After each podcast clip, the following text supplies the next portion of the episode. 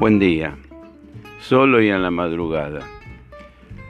Les habla Jorge Fedio. ¿Recuerdan? Ayer traté de explicarles algo. Que la bolsa pega fuerte. ¿Por qué? Porque habíamos hecho un hashtag y habíamos convocado a que vengan al seminario que le pusimos un título, aplastados pero no vencidos. Y yo decía que la bolsa pega fuerte pero siempre levanta. Bueno, ayer fue un día soleado, justo para para nuestro para nuestras explicaciones, para tranquilizar al inversor que se sintió golpeado para decirle que la baja fue muy fuerte,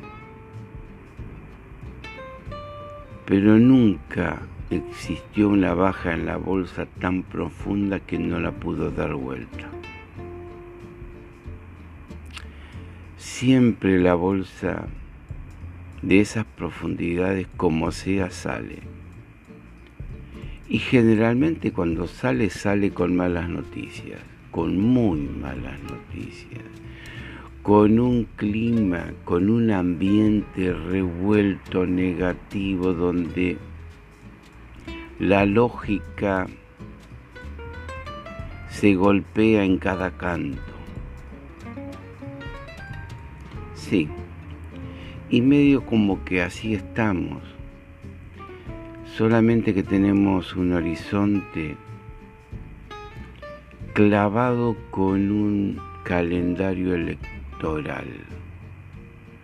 Esa es la parte que no me gusta, porque por la caída, por cómo cayó y cuánto fue lo que descontó desde sus máximos, nosotros ya visualizamos en distintas crisis las reiteraciones de caídas del 65% y la rápida reversión. En esta ocasión, el golpe de baja fue más profundo.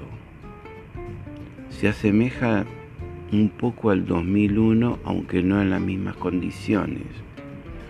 En el 2001 al 2002, la baja fue del 88%.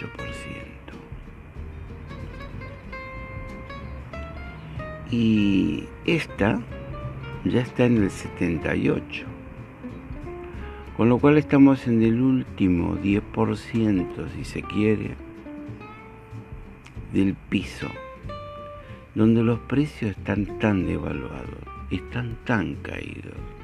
Siempre valuándolo al dólar, que ya es momento no de venta, no, no, de compra.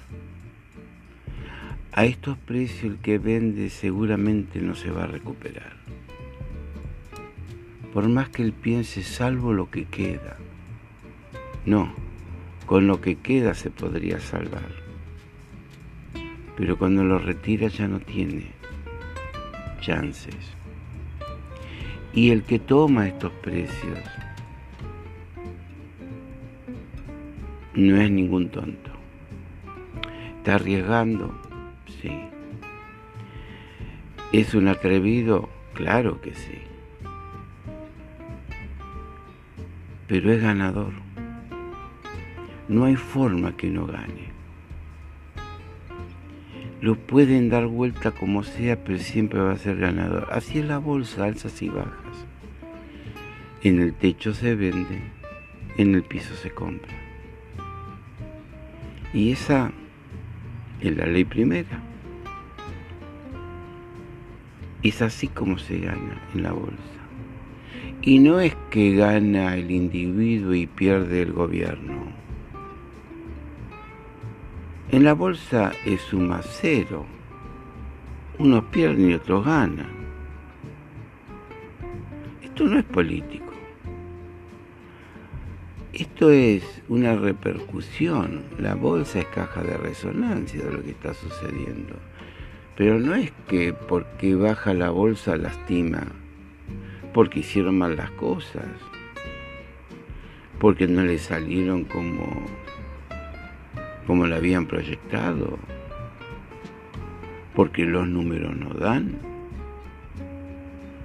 porque la política así como está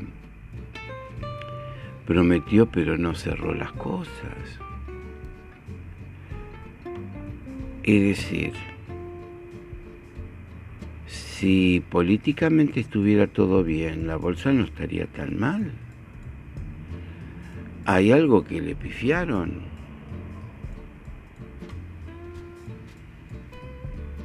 Pero además, el que está no la pudo enderezar, el que viene nunca la enderezó. Y claro, no están festejando la retirada.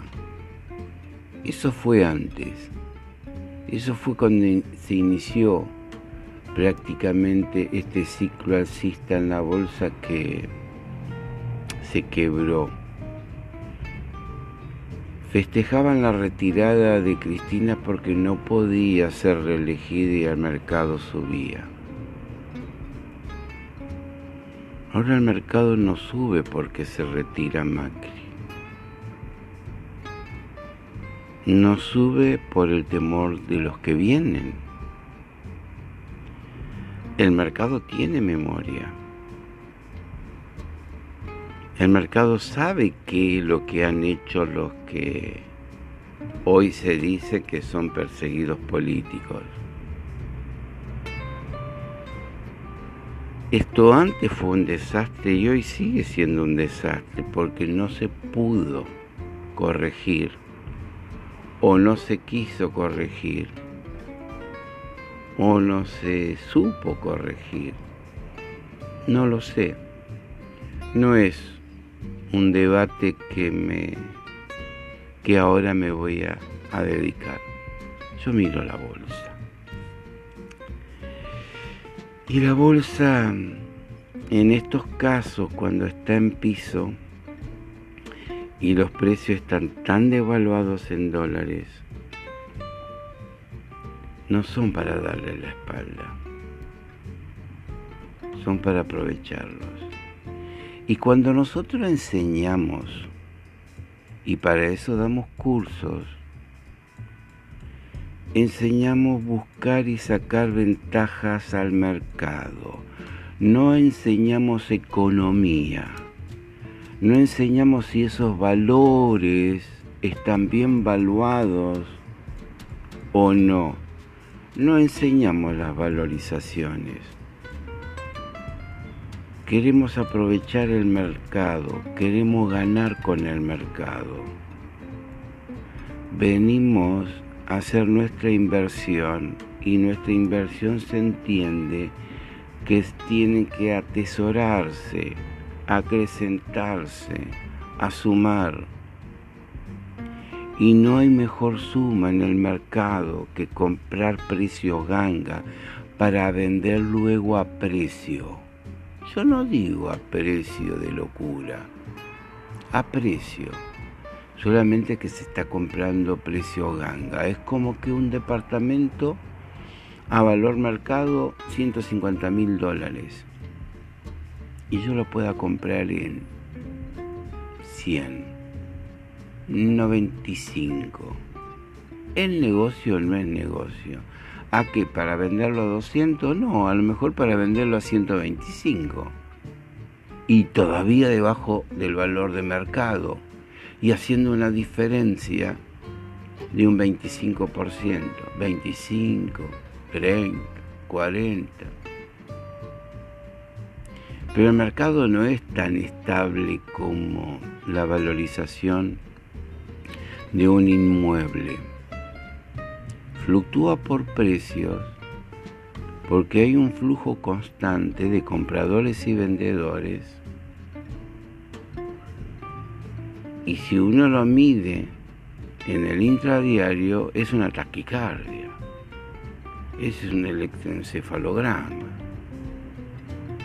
Todos saben que es así. Nadie se va a extrañar. Pero entonces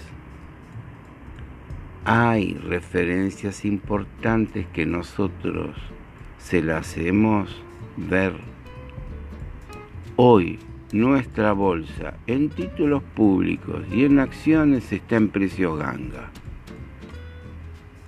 ¿La quiere discutir? Mátese discutiendo.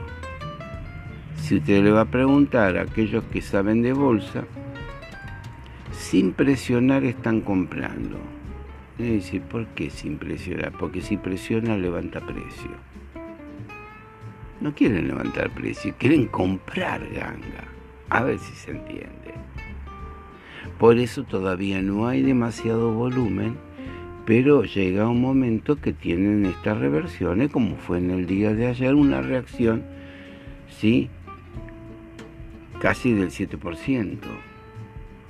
Pero los bancos que se habían desmoronado el día antes de ayer y llegaron a tener 17% de baja, ayer tenían una recuperación de un 17% durante la rueda. Sí es así la bolsa.